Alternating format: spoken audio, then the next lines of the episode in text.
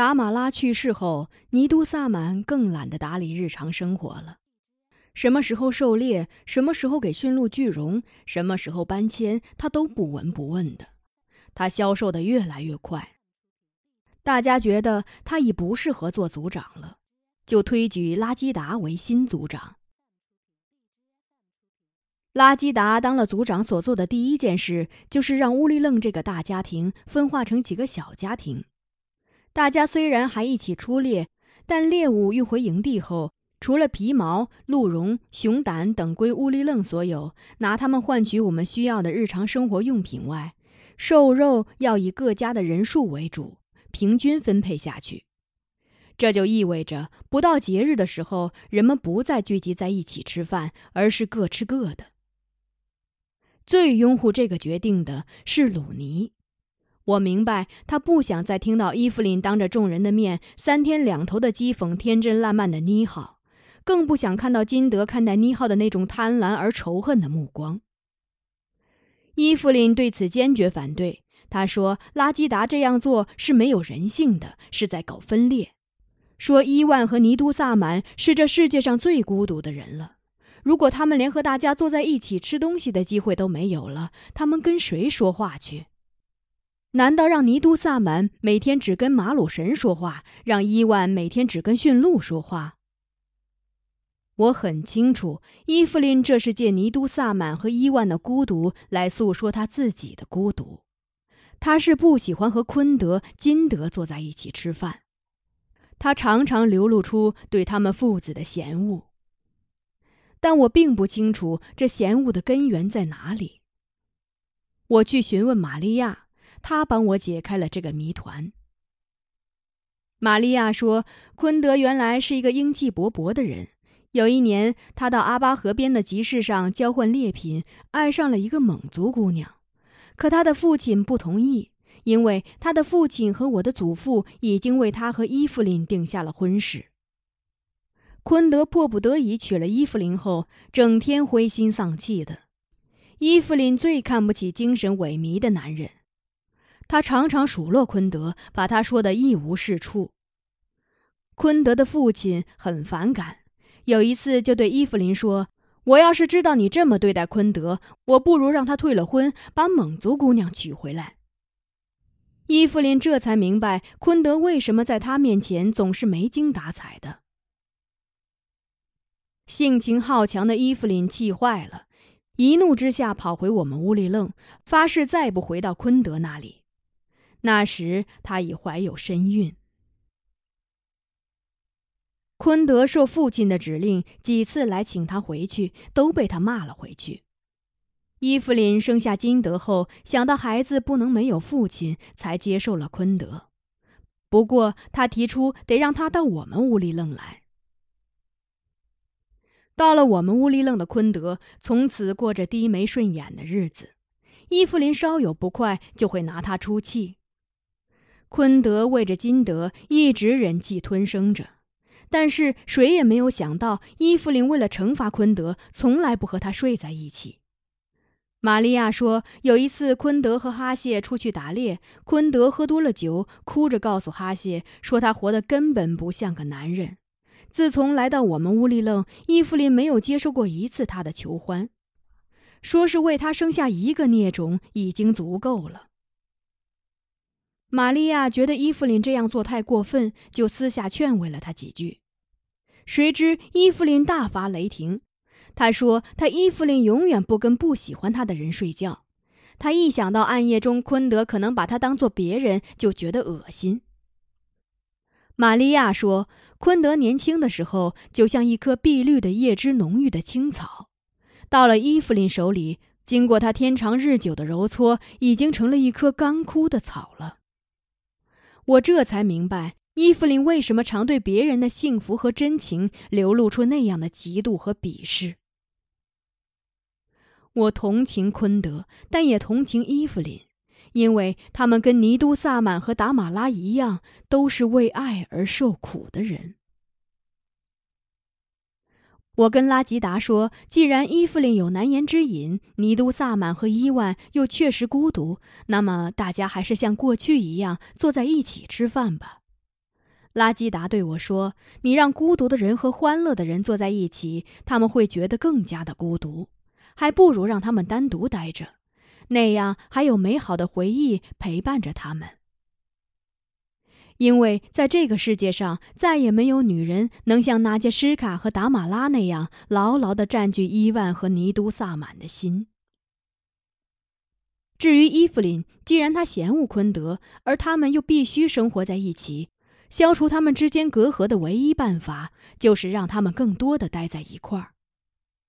拉基达说：“两个人日久天长的坐在一起，会越做越衰老。他们互相望着衰老的脸，心也就会软了。”于是，新组长的决定就在伊芙琳的咒骂和抗议声中执行了。伊芙琳时常在晚饭时在营地升起一团篝火，独自坐在那里吃东西。有的时候还对惦记他手中食物的盘旋着的乌鸦破口大骂着。谁都知道，他骂乌鸦就是在骂拉基达。拉基达并不在意，他说：“时间久了，伊芙琳觉得这样做是没趣的，也就会和昆德、金德坐在一起了。”果然，雪花到来的时候，伊芙琳不再在营地生篝火了。她开始学会在自己的西楞柱里围着火塘吃饭。不过，他对拉基达仍然心怀不满，老是挑剔他，不是说分配给他家的肉量少了，就是说肉里的骨头太多了。拉基达也不分辨什么。下次分配猎物的时候，他就把伊芙琳叫去，让他先挑。开始时，伊芙琳总是理直气壮的拿最好部位的肉。几次之后，他发现拉基达总是把最次的肉留给自己，就不好意思了，从此不再挑肥拣瘦的。那一年的夏天到冬天，图卢科夫一直没有来我们的营地，我们的面粉已经短缺了。拉基达正准备和哈谢到朱尔干去交换食品的时候，营地来了一个骑着三河马的矮胖的汉人，他叫许才发，山东人，在朱尔干开了两家商铺，看上去面目和善。他与拉基达的大哥相熟，特意进山来为他送东西。拉基达的哥哥惦记着弟弟，就分了一些面粉、食盐和酒，让许才发送到我们屋里愣。他告诉我们，在原来的朱尔干，也就是现在的乌起罗夫，日本人成立了满洲畜产株式会社，以后交换猎品都要去那里。不过日本人很能克扣人，以灰鼠皮为例，一张灰鼠皮只能换一盒火柴，三张灰鼠皮换一个蛋壳，六张灰鼠皮换一瓶酒，七张灰鼠皮只换一小盒茶叶。很多安达看生意没法做了，该溜的都溜了。伊芙琳说：“这日本人比图卢科夫还黑心。”许才发知道图卢科夫，他说：“图卢科夫已经回苏联去了。黑心人遇见黑心人，留下的只能是更黑心的人。”我惦记着罗林斯基，就跟许才发打听他。许才发说。罗林斯基是个好人啊，不过他命不好。他这些年恋上了酒。去年冬天，他从扎兰屯往乌起罗夫运一批货物，与狼遭遇，马受了惊，一路狂奔。货物没事，他倒是活活被马给拖死了。伊芙琳哼了一声，说：“哼，货物当然没事了，货物本来就是死东西。”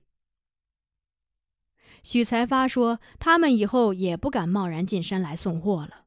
如果被日本人知道，恐怕没什么好果子吃。”他卸下货物后，只喝了几口酒，吃了两块肉，就下山了。拉基达送了他一些灰鼠皮和袍皮。许才发走后不久，一个下雪的日子，三个骑马的人来了。一个是日本人，叫吉田，是个上尉。一个是日本人的翻译，是个汉人，叫王禄；还有一个叫路德的鄂温克列民，是他们的向导。那是我第一次听人讲日本话，那叽里哇啦的声音听起来就像人短着舌头在说话。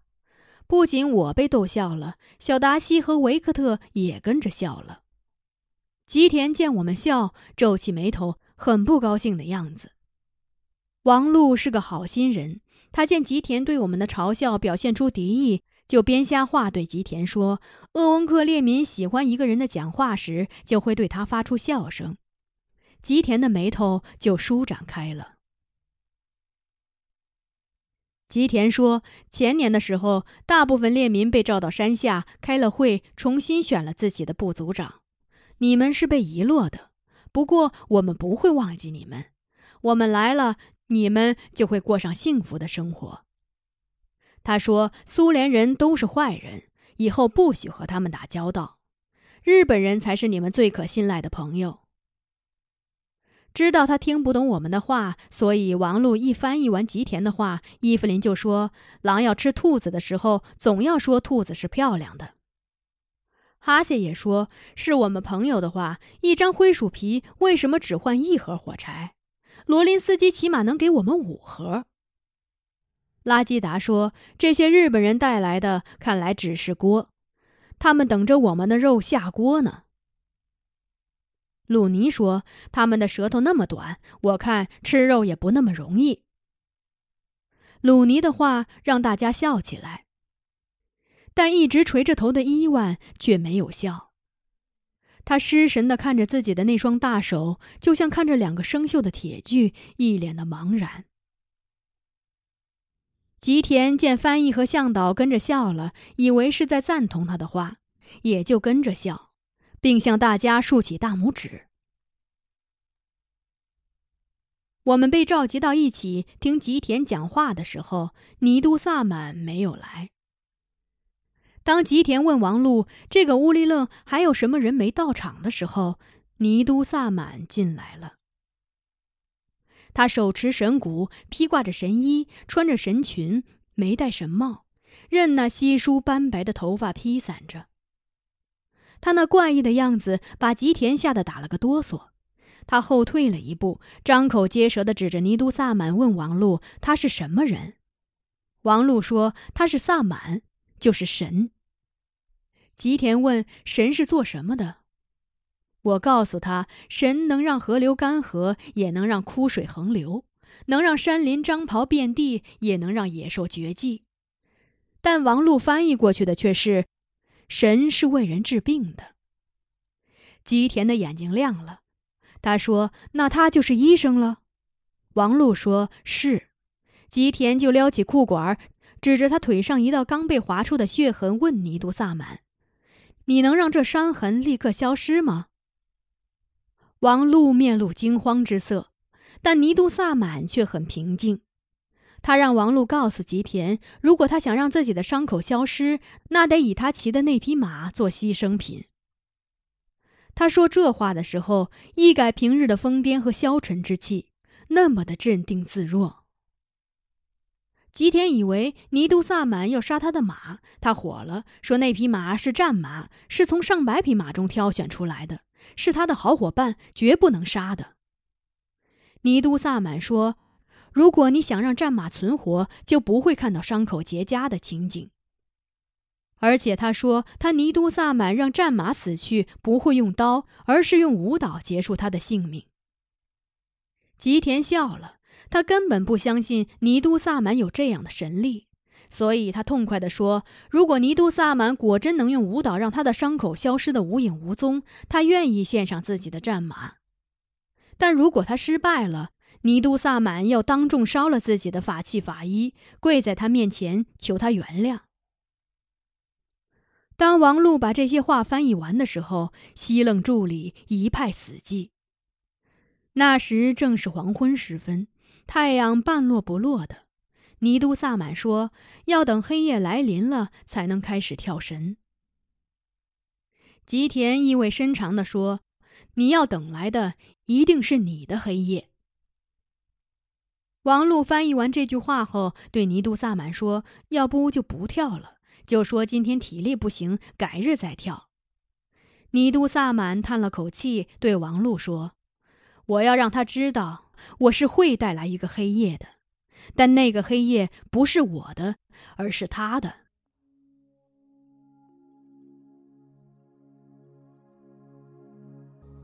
黑夜降临了，尼都萨满敲起神鼓，开始跳舞了。我们蜷缩在西楞柱的四周，为他担忧着。